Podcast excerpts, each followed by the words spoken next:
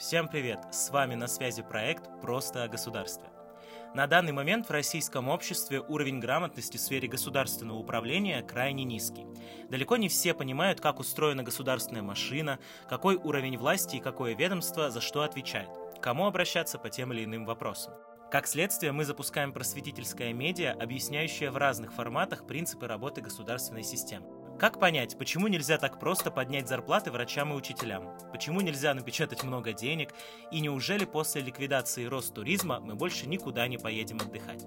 Нашей задачей будет дать каждому слушателю базовый уровень знаний, рассказывая о том, что происходит со структурой государства, из чего она состоит, в чем ее сильные и слабые стороны.